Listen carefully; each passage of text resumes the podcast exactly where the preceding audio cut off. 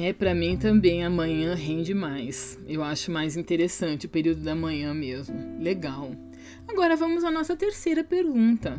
Você poderia falar um pouco sobre a situação atual do mercado editorial para tradutores?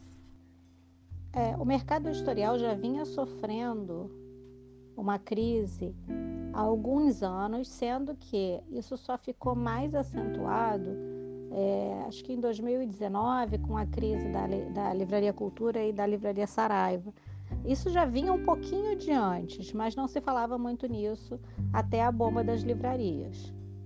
Agora, com a situação atual da pandemia e, e a gente fazendo o isolamento em casa e tudo mais, a coisa ficou bem mais complicada para nós, tradutores e os outros colaboradores em geral, revisores, preparadores, capistas, é, ilustradores e tal.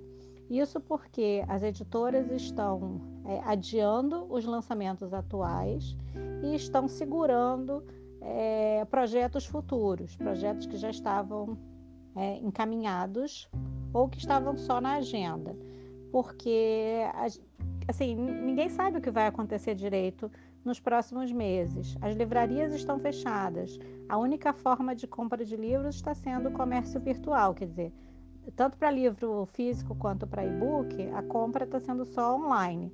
E, assim, existem algumas livrarias fazendo entrega também, mas essa porcentagem é bem pequena. Então, no fim das contas, você acaba tendo um problema aí. Não adianta lançar livro, você não vai ter quem compre.